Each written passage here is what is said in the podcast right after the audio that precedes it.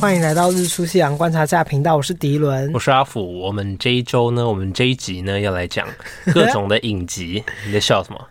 我在笑你刚刚那个这一这一天这一周。对啊，这一周的这一集啊，有什么错吗？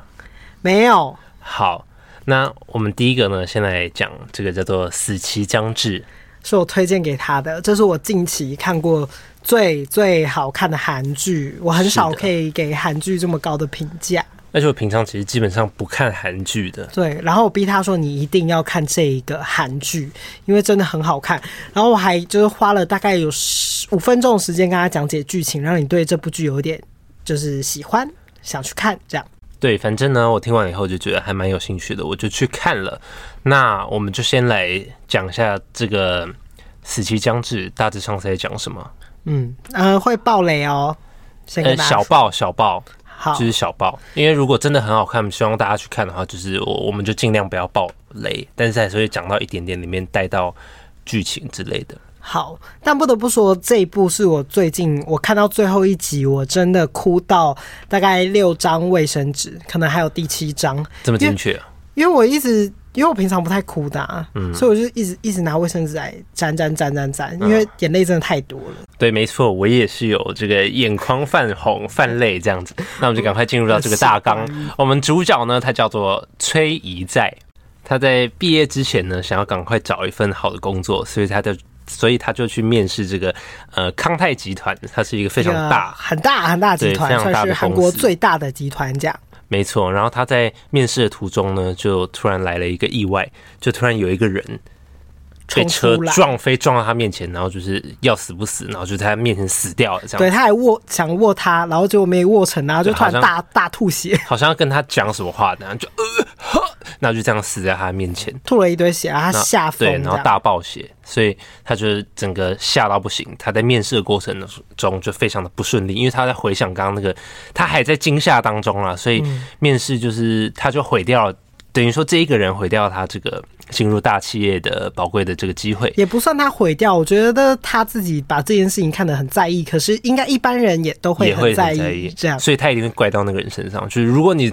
不去被这个车撞，那我就顺利上这个。应该是会想说，我去面试的路上遇到了这一个意想不到的劫难，但是是别人发生的悲剧，可是它影响到我面试的心情。那反正在这之后呢，他可能也是因为这件事就是耿耿于怀，然后就是他尝试了不同种的打工，但都是那种打零工、很零碎的这种小工作这样子。那我先跟你聊一下，你不觉得他这样子其实算怪东怪西吗？有一点这种感觉，可是没有办法啊，他确实有理由可以怪啊。如果说我也会想要怪这个这个这件事情，就是我好好的，为什么要有一个人喷到我面前，然后七孔流血，整个人生一直。在意就是纠结只这一件事情的话，那他当然未来就是面试什么都会不顺利。对，可是不得不这样说。对，但是他还是有努力的去过他生活。他最后不是还是差点考上了康泰吗？嗯，他最后差点考上这个康泰，但是他的朋友就把他的钱全部偷光，就叫他去投资。投资一个什么东西，然后一看就知道是大诈骗。对对对对，然后当天呢，他又看到他女友疑似有新欢，疑似出轨，但应该是没有了，但就是看起来有。反正他整趟就是可以告诉大家，他是一个对自己很没有自信心的人。然后就是生活很非常非常不顺遂。当天晚上，他又被他的房东把他那个家里面的所有东西搬出来丢在外面，然后淋雨这样子，等于是说不给他任何机会。那他当天呢就非常绝望，非常绝望的一在呢，就是 对人生无望了，所以他 最终就选择了结束自己的生命。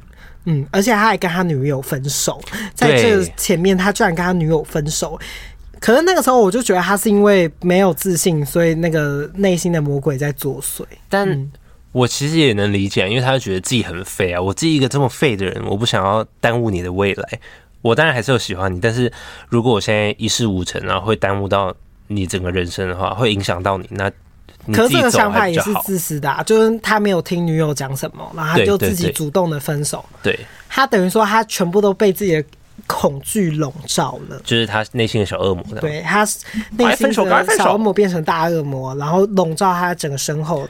对，其实当下那个情况，他应该是要跟他女朋友好好讨论。对，但他没有，他就说：“哦，我生活就是这么废，然后怎样怎样怎样怎样。”所以，我还是要说，可怜的人就是有可恶的地方，但他把他的可恶表现的很可怜，所以看的时候也会觉得很棒。对，但就是真的很可怜。然后他在自杀之前呢，他就跟自己讲说：“我在自己身上看不到任何的希望，活着让我感到害怕，死亡这种小事我一点也不畏惧，死亡不过是一种能让我终结痛苦的低等手段罢了。”嗯。所以他这样想，他就执行了自杀这件事情，所以他就藐视了这个死亡。对，然后他跳下去的时候，那个那个画面有照到有手机响起来，是他妈妈打电话给他。对，他刚跳下去以后，他妈妈就打给他了。然后呢，就因为这件事情，他轻视了死亡这件事情，因此呢，这个死神，这个死亡本人呢。他就亲自来审判他，对，找上了他，等于说他要在入地狱之前会有一个审判的机制，这样，然后让他看到你死亡不是一个终点，你死亡以后，你自杀以后会有更可怕的地狱来等着你，所以说你就必须接受我这十二次的转世与死亡，就等于说给他一个惩罚的机制，嗯，而且他也有改变的机会。只要他能够改变当下，他会马上进入死亡的环节。嗯，如果他改变了，他就可以以他那一世继续活着。对，没错。那这一部的演员的阵容也是非常的厉害。像演死亡的，就是演《寄生上流》那个姐姐。哦，嗯，然后还有 Super Junior 的始源。始源，嗯，还有很多很厉害演员，《黑暗荣耀》演员也都有演。对，我只记得这一个，因为他太帅了吧，所以他就是很很容易记得。哎，他演的角色也很符很符合。嗯，好，那我一开始在看的时候啊，其实我会觉得说，他每一次的转世应该都是随机的，因为就是就快死的人啊，就是随机转世到一些快死的人，但其实。看到后面你会发现，就是它每一段转世，它都有环环相扣的一个因果关系，所以就等于是说你在看会有那种在看悬疑片的紧张感，嗯，会有剧情一直反转、一直反转的感觉。对，因为它有机会改变一些正在发生的事情，然后它可以透过不同的人的身上与记忆去运用，因为他等同于会变成那个人，你会得到那个人人格上的才华啊，还有他原本拥有的技能，有点像是累积技能的感觉。对，但他转世应该就没有了吧？没有，他还是会有一些，他会有记忆，他会有记忆，可是他实际上那个，比如说他有一次是转世到一个类似杀手，对，很会打的那种，他还是有记忆啊，身体记忆。是哦，有啊，他在最后有一次要报复的时候，他全部人都用上了。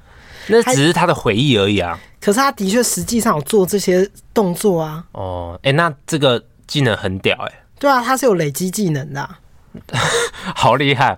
好，反正就是除了这种剧情反转跟这个技能累积的这个机制以外呢，他还有非常感人的桥段。所以就是我看到第二集，我就差点要哭了。就不止第二集啦，每一集都有一些感人的桥段，所以我觉得很赞。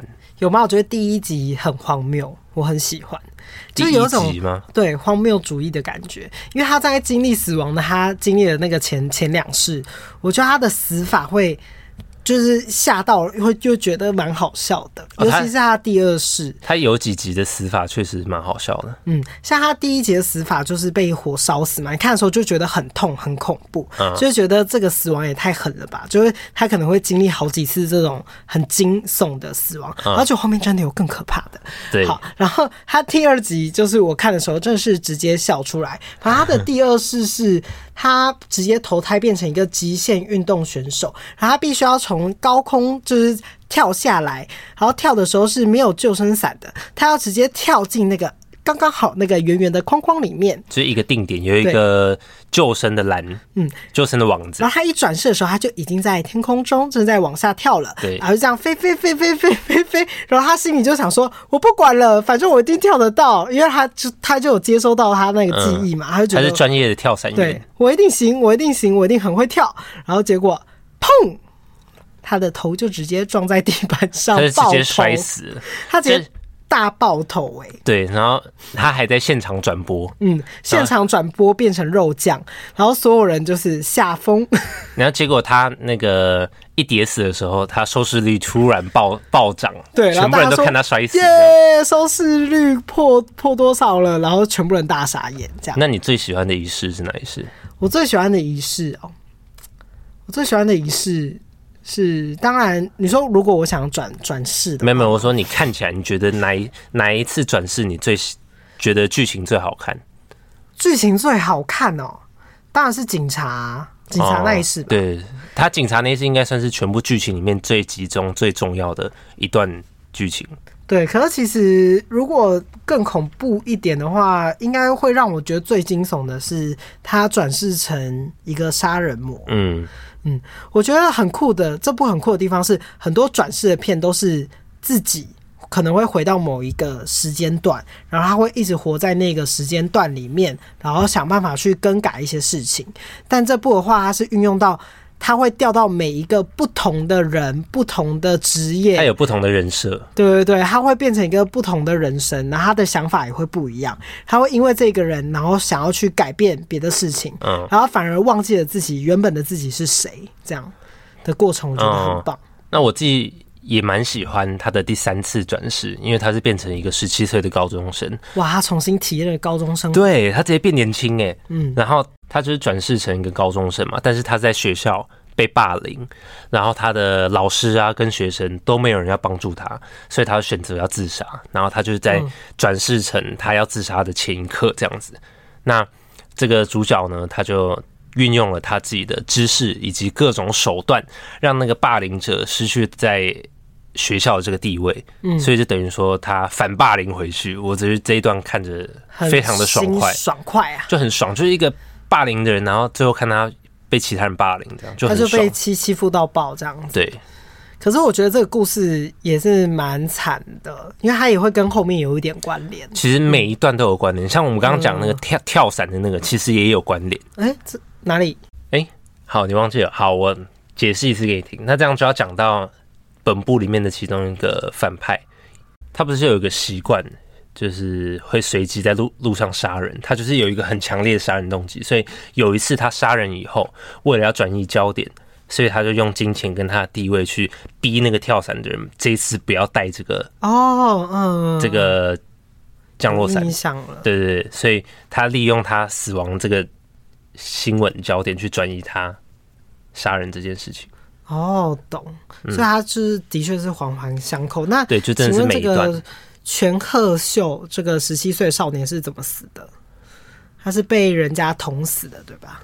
他不是被人家捅死的，他是被人家用砸死，对，砸死。但我们就不太不仔细去讲每一位怎么死的。我想说给大家自己去看。好，可是我觉得前三集就有一种那种卡缪的那种荒谬论论，荒谬论。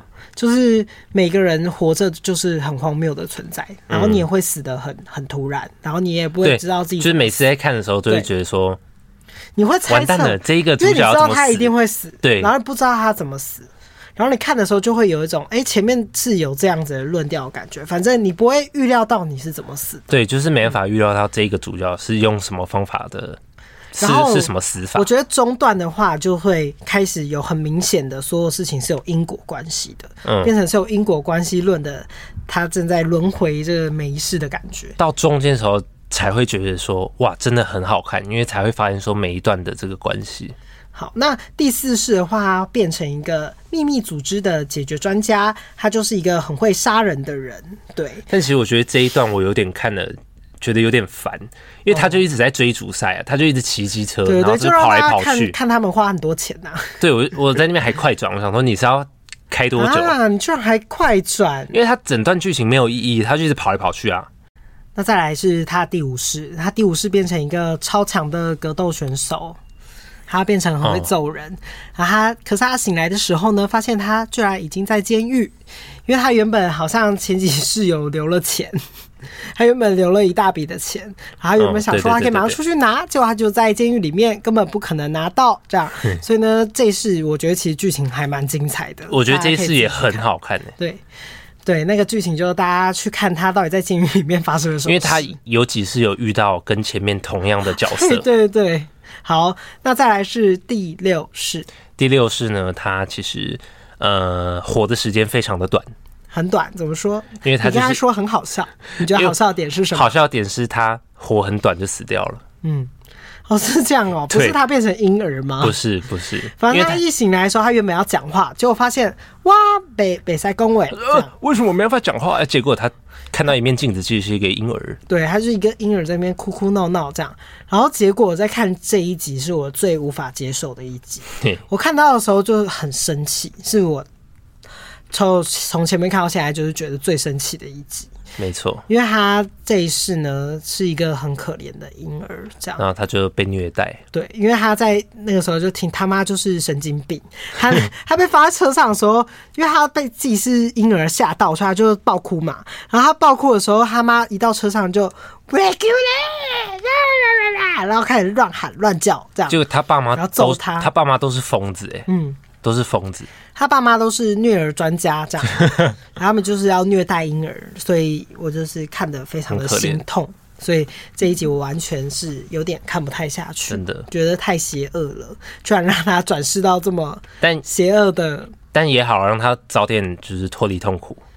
而且那边，我觉得死亡是让他理解到，说有些人呢，他一活下来他就死了，他根本还没有体会到人生。人生然后他就跟他讲说，有些人是没有人生可以选择的，他本来出生他就得死，这样，还要让他理解到，那你这个时候才知道，你能够活这么久，你应该要感激，抱着感激的心情，而不是藐视这个死亡的过程，然后寻死这样子。对对对，因为他是自己选择去死亡的。对。好，接下来下一世是第七世，嗯，是由我们的大帅哥李道宪来演的。那他这一世就凭着他那个帅气的脸蛋呢，呃，就可以赚到钱，所以他就。他就是一个模特儿，嗯，他活得很顺利。他家里面超高级，我觉得他在演他自己。没有，我也觉得，我也觉得。我想说，他现实生活是不是就是这样？应该也没有那么夸张吧？他也有演很多很红的剧啊。可是他就是因为他够帅，所以才可以演这种剧啊。他有演很多很很厉害的剧，哎，就是一些比较难挑战的角色，他都有演。那就是、嗯、对啦，当然还有演技，但是外表还是真的是很帅很帅。所以他这一世扮演了一个很重要的角色，因为他这一世会跟他的前女友碰面，重逢了、嗯。对，重逢了，他就回想起原来他的前女友失去他是这么的痛苦。嗯，原来真正最痛苦的是。被留在这个世间的人，因为他会永远想念那个那个过世的人。他到这边才慢慢理解说他自己自杀造成的后果有多大，这样子。对，然后他那边就有一句还蛮经典的话，因为发生一个很重大的事情，所以他最后就有说：死亡是会传染的。在我从这个世界消失的时候，哦、我的死亡完完整整的留给了我的家，我爱的人，我爱人。对对对，对，好。那我们接下来到第八世，也是我非常喜欢的一次剧情，因为呢，他转世成了一个超级病态的连环杀手。哎、欸，这边真的很恐怖哎！我看的时候吓到，还按暂停，因为太恶了。但我觉得超级好看，因为一开头就是一个人的脚断掉，然后还掉在旁边这样。我想说，怎么那么血腥啊？反正他转世成了一个画师，他是一个画家，但是他是用人的血来作画的。神经病！所以他就是在路上随机绑架路人，然后把他把他那个整个人扛回去，然后在他的画室里面把他杀掉，就是可能用锯的啊，或者用任何方式，就是把他杀掉。喷来喷去，很血腥。对，喷来喷去。然后呢，这个这个这一次的转世也跟这个反派有很很多的交集。嗯、那我们这边就，因为他们都算是一样坏的人嘛，对，所以他就想要以暴制暴的那样子的概念，嗯、这样子他可以为这一世留下一个伏笔，这样没错。他这一世算非常非常重要，很重要，因为他已经经过了这么多事嘛，所以他已经精心策划了一场如何报复的一个这个因果循环的论调，这样。那我们也不太暴雷，就不不不爆太多，他到底做了什么事情？好，这边就主要交给大家自己去看。好，那就来到了他转世到第九世。他第九世就是一个警察，我最喜欢的那一世。哦，原因是因为他这一世真的非常有正义感，而且会觉得他把所有前面的逻辑理了一遍，他变成一个上帝视角概念。有一点，他运用了之前每一世的技能。嗯、对，有一点这样子。他把那个技能树点开了，这样子、嗯、全开，所以他变成一个打击坏人的高手警察，所以他可以把他。一直以来跟他作对的那个坏人，抓起来，绳之以法，这样。所以我就很喜欢看这种绳之以法片。所以坏人差不多就在这个这 这个阶段就是被解决掉了。对，然后他这一世也很精彩，算是最精彩，嗯、可能有有到两集吧，应该算是最重要的一世了。嗯，而且他他这一世有点像是在累积丰功伟业，原因是因为他。最原始的他，他根本没有做出什么对这个社会有贡献，所以他在这一世的时候变得特别有正义感。他可以利用这一世的他，然后呢，身份这样子。对，然后他这一世死掉的时候，死亡就说：“你看，你现在都不知道你自己是谁了。”他人有时候会很喜欢投入在一个别人的角色身上，有点像是会去羡慕别人的生活，羡慕别人可以变成什么样子的。存在，可你看被死神这样子搞，谁会知道自己是谁？就是你换那么多身体，所以我觉得很聪明哎、欸。什么很聪明？因为他后面有一点，就是他在这一世、第八世、第九世，还有第十世的时候，有点是算是在探讨一个存在主义的问题。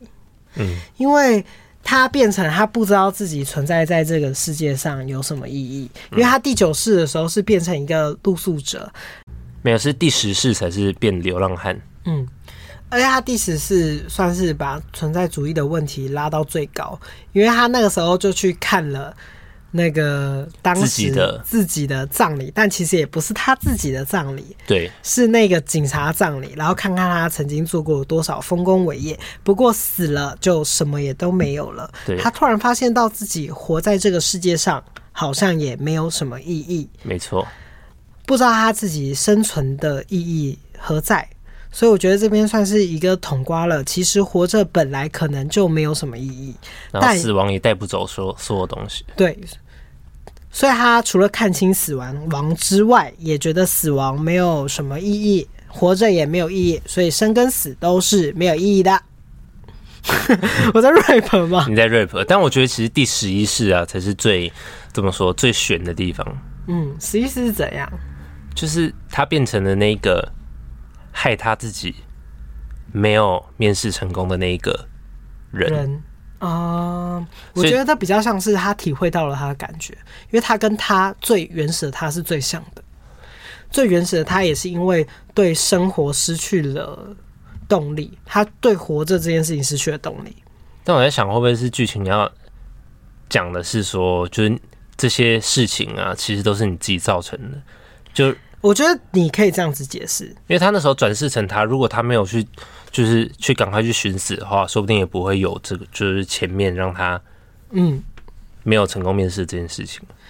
可是呃，如果以这个剧情的话，我会想到的是，他会接收到每一个人所有的记忆，所以会等同于说他已经走投无路了，他本来就必死无疑，嗯、他本来就会选择自杀。因为他是跟他是同样的一种人，因为其实在这个逻辑里面，原本这个死亡也是有定下规则的嘛，是你不能去呃杀别人，这是第一个；第二个就是你不能去杀自己嘛。所以这一次是他不能杀自己，可是他这一次本来就会选择去自杀，因为他就是一个跟他第一世原本一样的人，他们都是一个绝对会寻死的那一那一世。嗯，所以他也体会到他的人生跟他的人生有一点相似，嗯、等于说他对活着没有动力，然后觉得自己最惨最可怜，嗯，所以他就跑出去给车撞，然后那个时候给车撞之后，他就是碰到了他最原始那一个吐血。可是这边又有时间上的问题耶，你不觉得很奇怪吗？嗯、就之前的每一世转世的时候都是顺着时间线这样下去，嗯、但只有这一世是回到。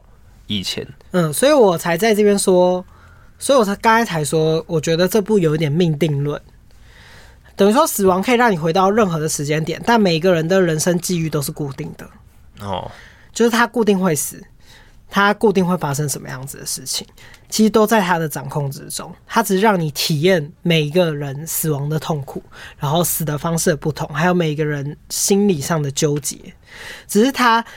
让我们看到他有可能会想要改变，想要让某某个某个人变得更好，或者是他自己想要活下来。嗯，在最后他才发现，人只有在做自己的时候才是最幸福的。这是他女友跟他讲的话，在他某一世的时候。哦，对对对对对，对，因为他其实都不是真正的在做自己。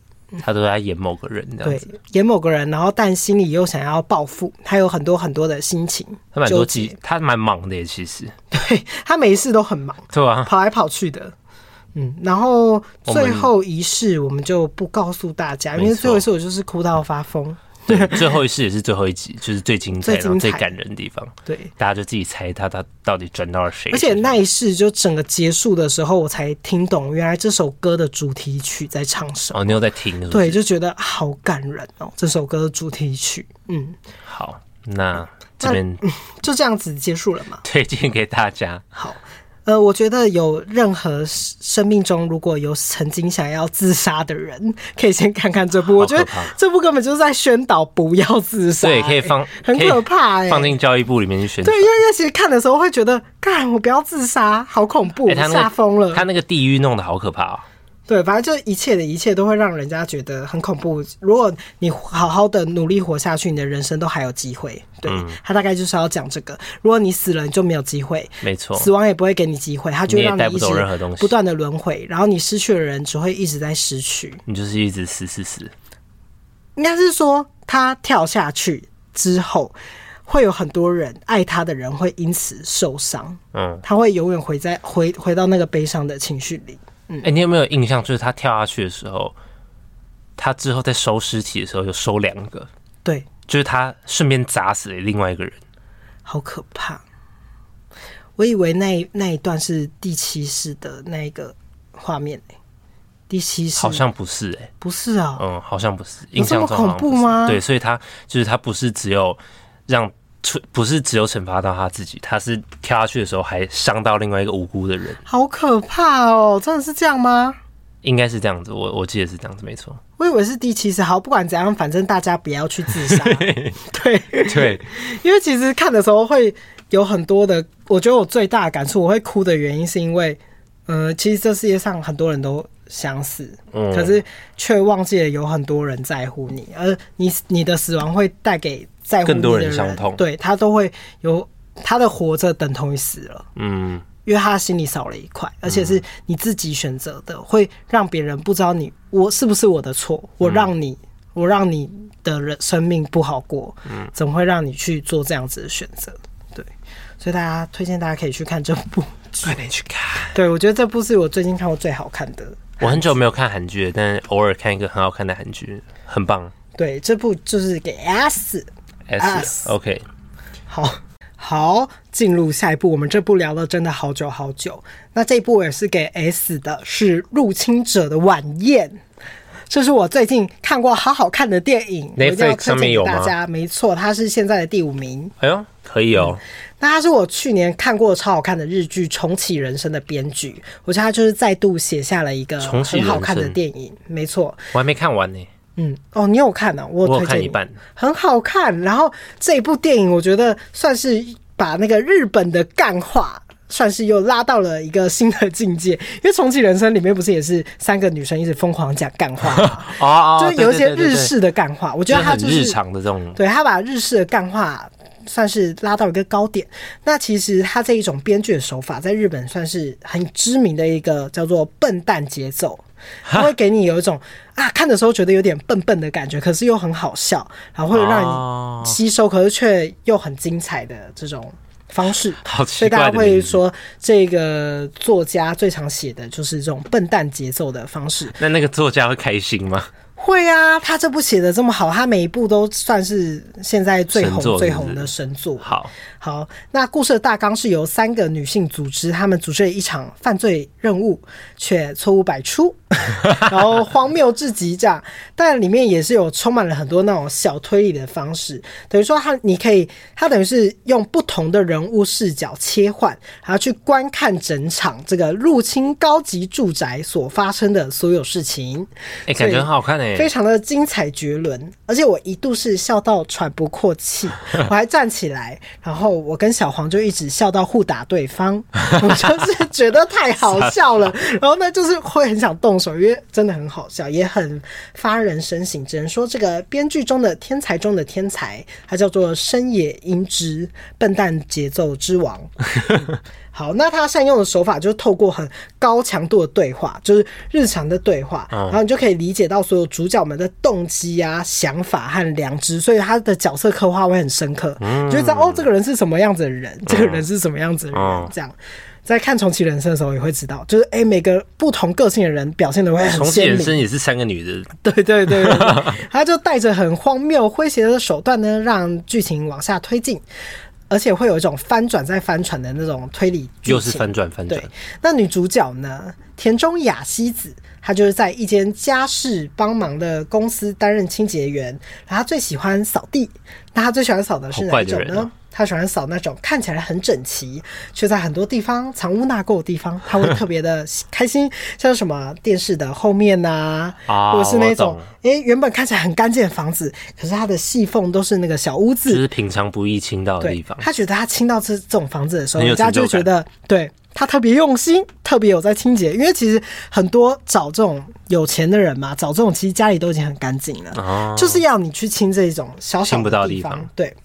好，那他在工作场合呢，就认识一个同公司的负责人。他们同公司也有一个叫做烹饪的，所以有时候会帮有钱人煮饭，然后就会放在家里，然后顺便清扫家里等等的。那这个煮饭员叫做小川惠。那他们两个在某一次下班的时候，就两个长舌妇。开始闲话家常，他们就边走边走，然后聊天聊天，发现哎、欸，我们两个人都离过婚呢，耶！这样他们就拉近了一步，觉得两个人都是对离婚的少女们，没有离婚的中年妇女。然后后来他们聊的觉得聊不够，然后呢又去一家咖啡厅继续聊，然后开始抱怨公司啊，还有老板呐、啊，然后抱怨抱怨，最后就变成一个好妈姐、好姐妹。对，然后田中跟慧呢，有天在聚餐的时候一起抱怨老板。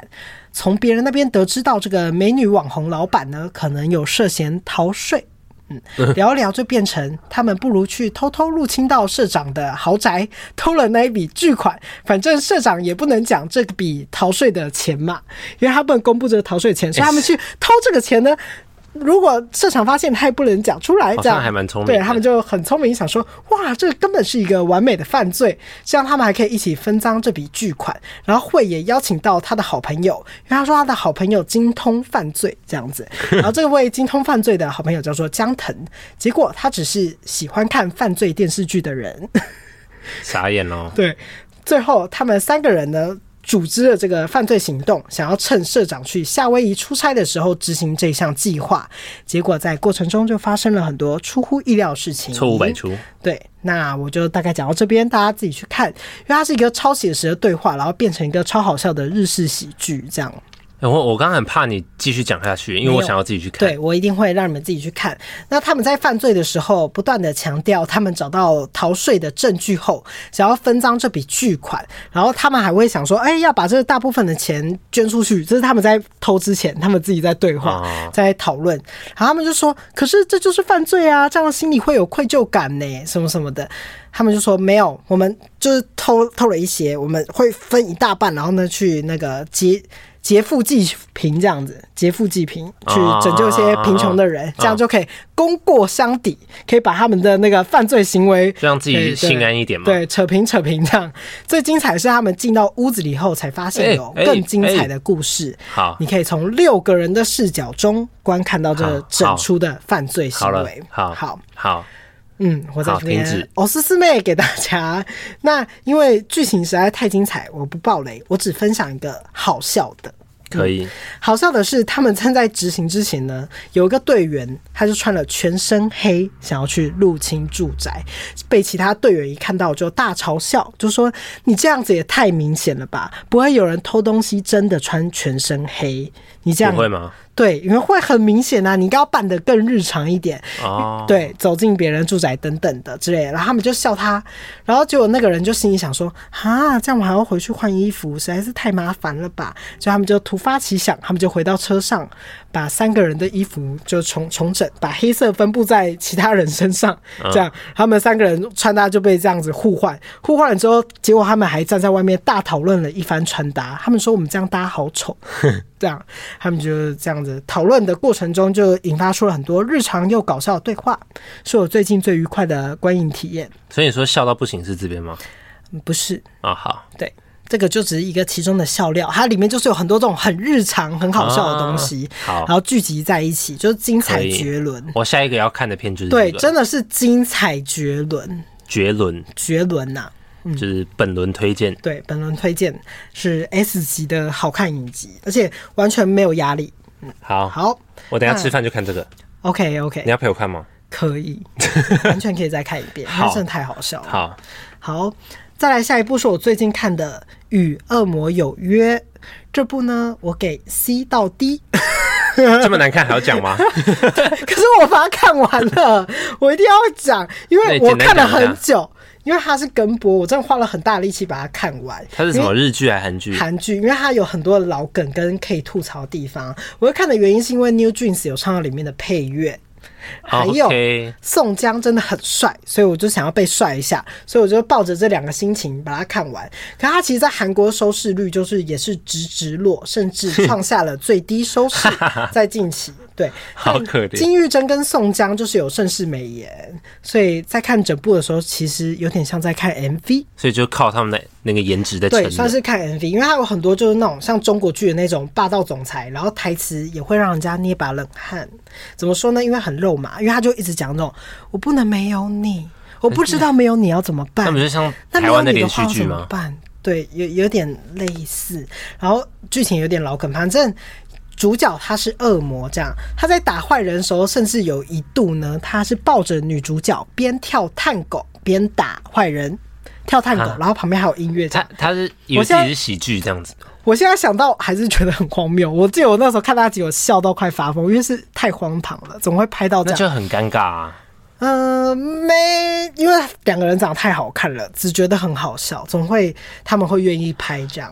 反正我整部就是为了颜值看的。嗯，世界上还有很多韩剧可以选择，所以我就快速的，我可以一口气三分钟之内把这个剧情讲完。好，两分钟够。好，OK。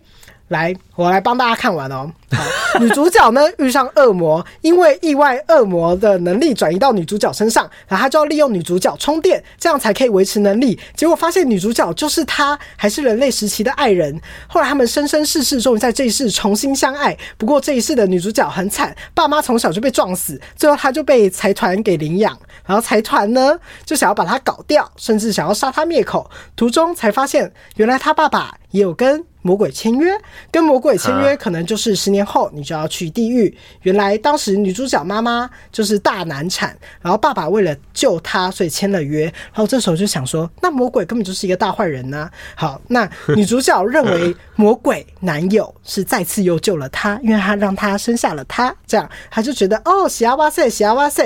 然后每次她遇到危险的时候，魔鬼就会救她，一直救她，一直救她，然后就觉得好爱他这样。然后最后财团大哥哥最后想要拿枪杀女主角，结果这个女主角超级智障，帮一个不会被射死的魔鬼挡了一枪。我看的时候真的是杀小这样，然后最后呢，恶魔为了救女主角，然后让自己灰飞烟灭。这样子才可以救女主角，然后女主角又重新活起来了。然后女主角可是失去了男友之后，就变成一个大丧尸，然后穿着没穿鞋子在路上这样走走走走走走，然后每天哭哭哭哭哭哭，然后看到她哭，最后耶稣上帝就被她感动了，然后耶稣就说：“哦，实在是太可怜了，太可怜了。”然后就恢复了这个恶魔的职业，然后从此他们就 Happy Ending，下台一鞠躬。我好气哦！然后我看了一个月。还好我没有看呢。我虽然只有听了差不多五十趴懂，但是我已经知道说这部片难看。而且、欸、我觉得我讲的很很精确，就是这样。而且你知道吗？我很多剧都这样。我很讨厌这一部片，是因为我那时候我那时候不是有推荐一部叫做《我的恶魔》吗？哦，对对对，然后我想要。找一些就是他的解析，他的影评。我一搜寻我的恶魔，全部都是与恶魔有约，因为他们只是同 同一个阶段上线的。可是这一部根本就是超多可以吐槽的地方，可是因为两个人真的长长得太好看了，我只好就是把它看完。傻眼。好，最后一部我要讲是《京城怪物》，也是很红，现在就之前第一名，现在还是在第三名，名吗？就是很强。哦。好，好，那这部我就是给 A。嗯还可以。嗯，这部我觉得其实很多人说不好看，可是我觉得很好看的原因是因为很多人说剧情是可以猜到的啊，但我觉得它因为是有一些历史背景底下的东西，我就很喜欢看。然后呢，又是一个架空的，有怪物什么的，有悬疑，全部在里面，我就觉得我很喜欢。那它是一部以一九四五年二战末期的京城。那京城为故事背景，然后呢，发生了一些生化故事，嗯、就是丧尸之类的东西啊。对。不算丧尸，算是他们用利用人，然后呢创造了一个怪物，然后呢还有一些历史背景底下，因为那个时候是被日本强权统治下的韩国，所以发生一些很可怕的生化实验。哦，那其实这个是有一些真实的背景存在。哦、好，那但不可考证，我不敢乱说。那其实京城呢是当时被日本强占时期的朝鲜，那就是现在的首尔。嗯，哦，那其实二战期间的尾声，首尔不是在韩国吗？对啊，呃，首首韩国有被日本统治过哦哦，你说被日本统治，OK？对，他他在在这个时期，二战末期的时期，那整个朝鲜受日本统治之后，在那样的背景下呢，由朴叙俊上饰演的那个张太上、张太上，以及韩少熙饰演的伊彩玉，将一同面临于人类贪婪而产生下来的怪物。那张泰善其实是一个京城当铺的老板少爷，然后他就掌握着所有京城大大小小事情，等于是说那个时代的情报王啦，卖情报赚钱的人。嗯、然后呢，除此之外还会有收典当铺的金钱。然后他当时受到一个日本军官石川的威胁，必须在樱花飘落之前找到一个失踪的爱人，否则他将失去所有。所以呢，他就在这个过程中发发现有个医院叫做瓮城医院，这里面藏着一个很可怕的阴谋与秘密。这样，那其实我觉得整部最精彩的是，我以为我在看日剧，因为它日剧日语跟韩语是一半一半的哦。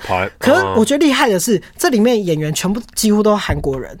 所以他们要去练日文，对他们没有，他们每个人日文讲的可是好到不行呐、啊、，N 万 N 万等级是不是？对，N one 等级 绝对有 N one 等级，甚至超越，对吧？包括那个表情讲的非常的好，而且我觉得里面的造景很用心，因为他要模拟当时就是日治时期的那样子的有时代的一个场景，所以我觉得整个拍起来非常的有考究。那我很喜欢的角色是朴叙俊饰演的角色刻画，因为其实我觉得他的角色算是还蛮纠结的，因为他是在面对一个统治者的压力下，还有他的朋友们是想要对抗这个日本民族的，嗯，韩国的民族性的问题。可是他的人生主旨，他自己的人生主旨是，我希望我可以活得长长久久，这样，所以他其实是有演出那个。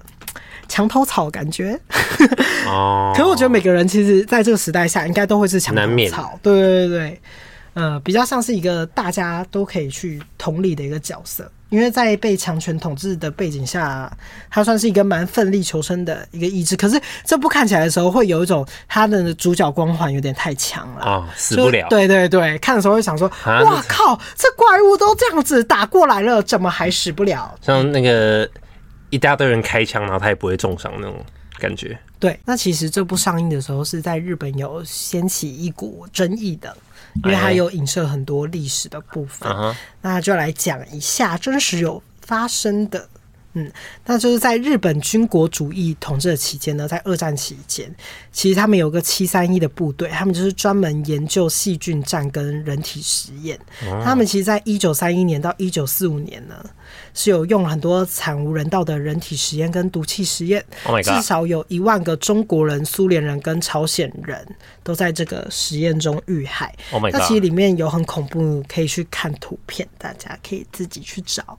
那里面是被人家说是人间地狱般的情景，因为很多人在基地中看到大量的人体标本，更得知日本人抓了不少人来做活体实验，其中包含了平民百姓、还有妇女、儿童，还有各国战俘。那当时还有看到妈妈肚子里怀了胎儿的标本，还有儿童的标本。嗯，还有很多儿童被解剖之后，器官都被取出来，从怀里、肚子里取出几个月的胎儿到出生的婴儿都有。Holy shit！、嗯、所以算是一个非常非常可怕的故事。真的，所以它算这个背景底下去延伸出来的故事内容，好可怕、哦，推荐给大家。嗯，然后真实发生的事情，大家可以自己去找。然后不知道朝鲜的日治时期，我觉得大家也可以去看看，因为我觉得他们是少数跟台湾一样有被日本军国统治过的国家，也有经历过皇民化时期。然后，可是我们台湾跟韩国却完全走向一个不同的道路的历史分歧。我觉得大家可以去看看这段历史，我觉得还蛮精彩的。嗯，因为我们两个国家都是因为在二战最后日本战败之后，哦，重新独立出来，那自己走出自己的道路的方式都不同，所以在这边推荐给大家。好，那这集就到这边结束了，谢谢大家，下礼拜见，拜拜。